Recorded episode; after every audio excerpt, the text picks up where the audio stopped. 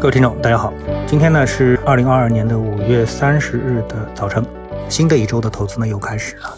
那么作为一个上海人啊，在昨天呢，大家都注意到了一个非常关键的事件，也就是一个市府的新闻发布会啊。那么我觉得很多这个上海市民呢对这个发布会啊表示了一些失望的看法。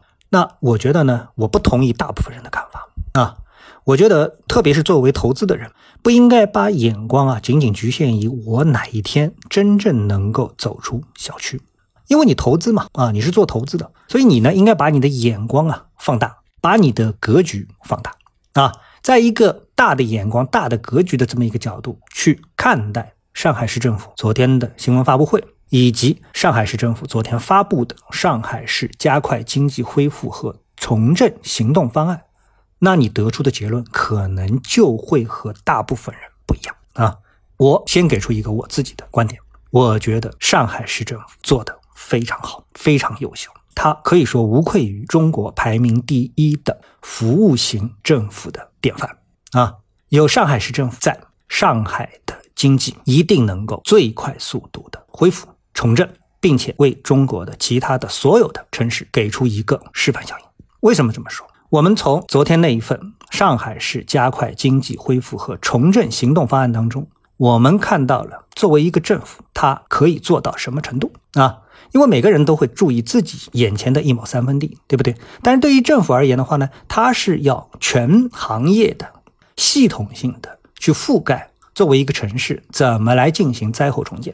打个比方。上海市政府也好，任何一个政府，它其实啊，把天灾人祸作为一个特别天灾啊，我们把天灾作为一个事件的节点的话，那么它的前后，首先政府它没有一个功能能够去预测、防范、事先消除天灾，比如说福岛核泄漏、汤加火山爆发，甚至包括俄乌战争，你能事先预料到吗？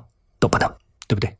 但是呢，当这些天灾发生之后，政府啊，如何去想办法应对这样的一个灾难，最低程度的去降低这个灾难对自己一个国家的影响？什么影响？主要就是经济影响啊，经济的一个影响。那么如何重振这个经济？那这个是评价一个政府是否合格、是否优秀的标准。那么我们来看上海市政府做到了吗？我认为他做的非常好，出乎我们的预期。这一份上海市加快经济恢复和重振行动方案包括五十个小点。啊，几项大点上来就开宗明义的，在第一大项里面谈到什么？千方百计为各类市场主体纾困解难。而在第一条阶段性缓交五险一金和税款这一条当中的第一条，就提出了对餐饮、零售、旅游、民航、公路、水路、铁路运输等五个特困行业，从四月起阶段性的缓交等等等等等之类的细节我们就不说了。那好，就光看这一条，我们能看到什么消息？起码两条。第一，哪些行业特困？政府清清楚楚哪些是重灾区啊？第二，他在最后办理方式是申请享受，责任单位是人力资源社会保障局、市医保局、市财政局、市税务局啊，四个局。也就是说，这件事情已经责成这四个政府职能部门去对口，谁来解决这个问题，落实到位。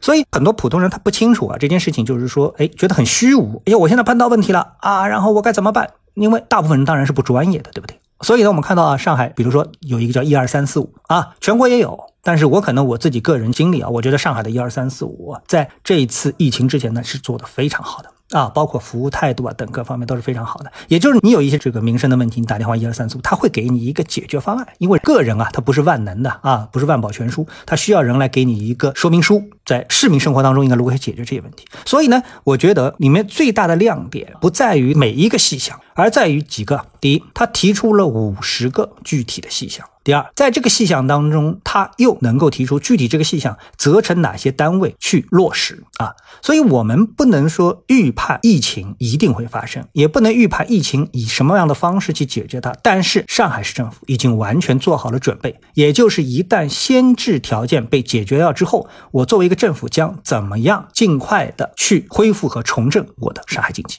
在这个层面上，我可以说，在中国的没有一个城市，在过去能够让我看到他们在城市的经济恢复重振过程当中提出过这么详尽的解决方案。这一点，我们要为上海市政府点赞。而一旦一个示范出来之后呢，我有相信，以中国人的特性啊，人民的特性，叫什么特性呢？哎，有一句话，有一个成语叫“马不扬鞭自奋蹄”。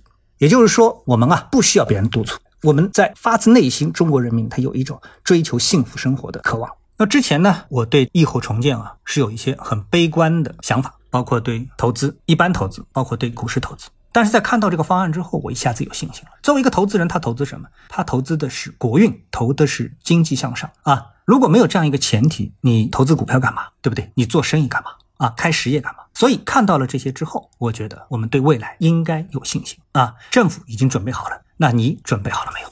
好，那么今天呢就跟大家交流到这里啊，我们下次节目时间再见。